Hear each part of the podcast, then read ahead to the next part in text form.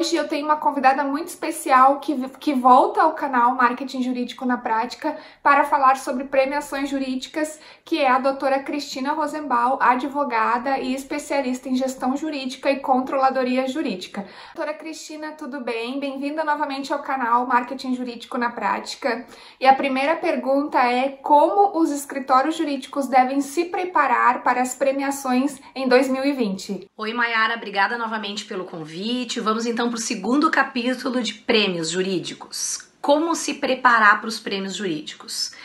Todos os escritórios podem participar, não precisa ser um escritório multidisciplinar, pode ser um escritório especializado, não precisa ser um escritório de grande porte, pode ser um escritório de pequeno porte.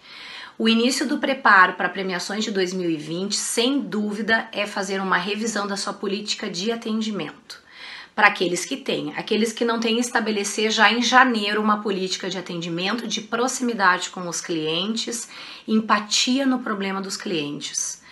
Não havendo uma equipe preparada em termos de desenvolvimento humano, trabalhar a parte de desenvolvimento humano, que cada vez mais terá uma relevância grande na escolha do escritório de advocacia pelas grandes empresas no momento da tecnologia que o direito vive, a inteligência artificial, a robotização, os sistemas cada vez mais preparados, BIs, Hoje a entrega em termos de tecnologia é total. Então, cada vez mais o foco no humano, na acolhida do cliente, vai ter uma relevância grande para a escolha dos escritórios por parte das empresas. Revisitar então a sua política, rever os valores, desenvolver a sua equipe quanto a atendimento é o início para ranquear nos prêmios de 2020. Inclusive é importante ressaltar para que essa preparação uh, para a participação em premiações jurídicas no ano de 2020 uh, eh, seja uh, distribuída dentro do escritório, em ações dentro do marketing e que os advogados realmente tenham ciência do que se trata. Antes mesmo de começar ações específicas de marketing para os clientes, é importante que os advogados estejam engajados na causa, que eles tenham plena consciência da importância que vai trazer uh, para o escritório em questões de visibilidade e reputação participar de uma premiação jurídica. Então, engajar a equipe é muito relevante, construir de repente dentro do escritório um comitê específico para premiações jurídicas, onde se leve aí informação uh, internamente para esses advogados e que haja esse engajamento, porque o advogado ele também pode ser citado nas premiações jurídicas como especialista da sua respectiva área. Então, engloba não só todo o escritório jurídico, mas também premiações individuais de advogados. Então, começar esse plano de ação voltado aí uh, ao engajamento dos advogados junto aos clientes e ações específicas de marketing vão contribuir para o sucesso e com certeza uh, aumenta as chances do escritório participar de premiações específicas. Doutora Cristina, e como não se frustrar diante de uma submissão sem sucesso? Como os escritórios jurídicos e até mesmo os advogados aí que possuem uma sociedade menor é, podem trabalhar isso internamente para que não haja essa frustração? Como não se frustrar diante de uma negativa, né? Não é exatamente uma negativa, mas de, de se deparar com o ranking sem verificar seu nome lá, o nome do seu escritório. É muito natural. Uh, eu, tenho, eu atendo escritórios que ficam em banda 2, ou camadas 2, ou 3, ou 4, e também se sentem frustrados de não ter saído na camada 1. Um. É importante frisar que esses prêmios internacionais, principalmente, levam em consideração nível nacional e da América Latina para a classificação. Qualquer escritório tem que ficar muito contente e deve sim comemorar com a equipe, independente da banda que sai em não tendo sido classificado, não tendo sido ranqueado, voltar as, a, os olhos para dentro do escritório, das suas deficiências, dos seus gaps, se temos questões técnicas envolvidas, questões de atendimento. E quando a gente fala assim em atendimento, não se trata só do corpo jurídico, só da operação jurídica, mas desde a telefonista até os sócios. Será que esse atendimento está sendo bom? Será que os clientes estão aguardando horas, retornos de e-mail? retornos de WhatsApp, que hoje é uma ferramenta muito usada, ligações.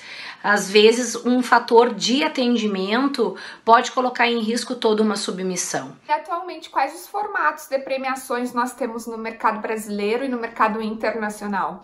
Tenho certeza que os escritórios estão curiosos para saber. Formatos de premiação variam. Os nacionais contam apenas com a indicação do cliente, não há necessidade de submissão, há necessidade do empenho grande ao longo do ano, até a data da pesquisa, de atendimento, de qualidade técnica, de qualidade de atendimento da equipe com o seu cliente, com o gestor da empresa, com o diretor jurídico, com o gerente jurídico. Essa é a principal foco para ser lembrado na época da pesquisa. Já nos prêmios internacionais, os escritórios, para serem citados nos rankings e ranqueados, eles devem ter uh, fazer uma submissão, é uma submissão uh, complexa que envolve toda a parte administrativa como a parte jurídica. Então é feita uma submissão em duas etapas. A primeira etapa, aonde o escritório aponta seus cases de sucesso, não necessariamente processos já em, com trânsito em julgado, podem ser processos em andamento, mas que tenham decisões já de bastante relevância. E a segunda parte é a indicação dos árbitros, que nada mais são do que os clientes que o escritório atende, com o seu respectivo contato, para que então os rankings façam contato e os clientes também apontem uh, to todos os benefícios daquele escritório, as qualidades e eventualmente as deficiências e se faz um balanço, um número de corte que determina se o escritório foi ou não ranqueado. Quais os fatores decisivos para que o escritório seja premiado, ranqueado? Por que, que alguns escritórios são premiados e outros não? Maiara, o fator primordial para qualquer dos ranqueamentos é a qualidade de atendimento. E a qualidade de atendimento uh, não quer dizer apenas resultado, e sim a acolhida também desses clientes. Hoje em dia, diante de tantas tecnologias e, e toda a inteligência artificial, uh, cada vez mais a parte humana também tem que ser desenvolvida, né? Nós não podemos nos tornar robôs de atendimento então, a qualidade na acolhida, na empatia com o cliente é o principal fator.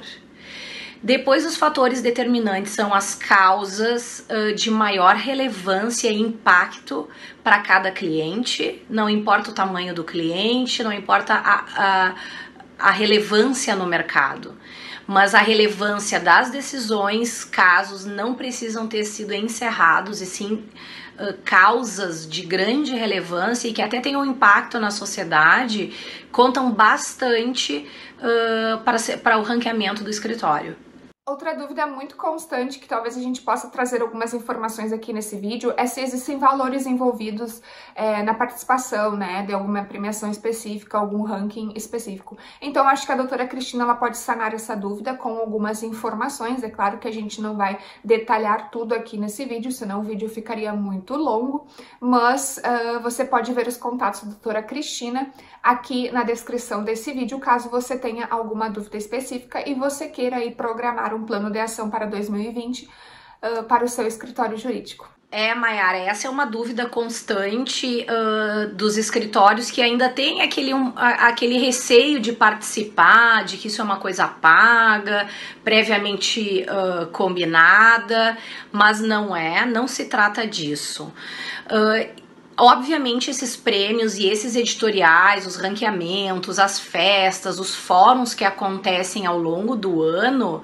Uh, requer patrocínio, o escritório que é lembrado é convidado, é ranqueado, desculpa, é convidado a ter o seu perfil dentro do site da, dos editoriais, uh, saiam nas revistas impressas aí sim é feito a, a cobrança de valor de acordo com a página. Existem inúmeras possibilidades, desde do mais caro a um custo bem mais acessível, mas ele não é condicional para ser ranqueado.